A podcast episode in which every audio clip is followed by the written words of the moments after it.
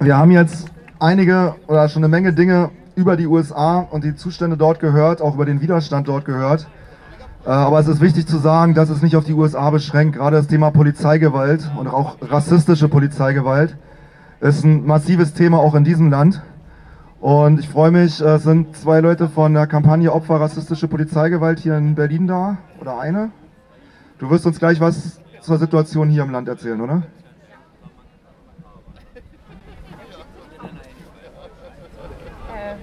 Lese einfach vor. Wir von der äh, Kampagne für Opfer rassistischer Polizeigewalt sagen es mit den Worten des Kollektivs der politischen, kämpfenden und widerständigen Gefangenen in Deutschland. Die Haftanstalten sind ein fester Bestandteil der nationalen wie internationalen Aufstandsbekämpfung. Der tiefsitzende Rassismus und die täglich stattfindenden rassistischen Morde und Angriffe sowohl in Deutschland als auch in der ganzen Welt sind keine Einzelfälle, sondern eine strukturelle und gezielte Politik der Herrschenden.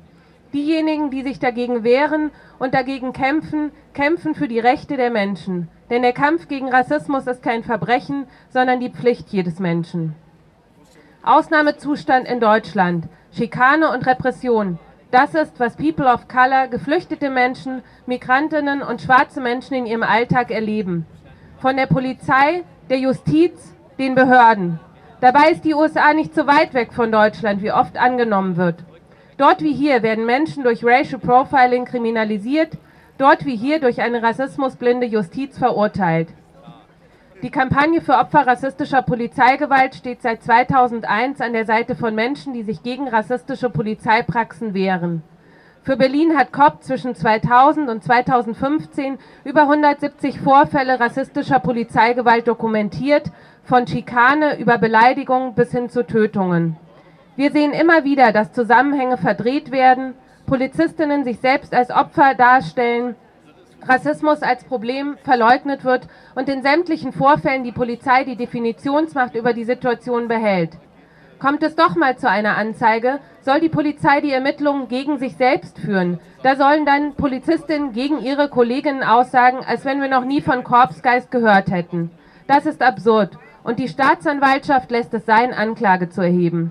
So kommen 97 Prozent aller angezeigten Fälle wegen Körperverletzung im Amt erst gar nicht vor Gericht.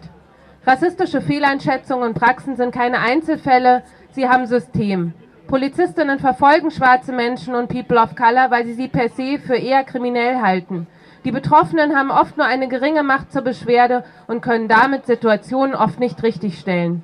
Gesetze zu vermeintlich verdachtsunabhängigen Kontrollen öffnen Polizistinnen Tür und Tor für rassistische Raster. Institutioneller Rassismus spaltet, institutioneller Rassismus tötet. Lassen wir es nicht so weit kommen.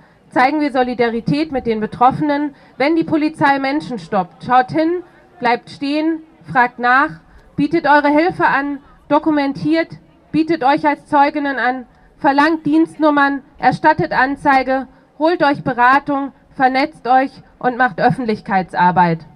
Wehren wir uns gegen institutionellen Rassismus innerhalb der Polizei, wehren wir uns gegen alltäglichen Rassismus in der Gesellschaft.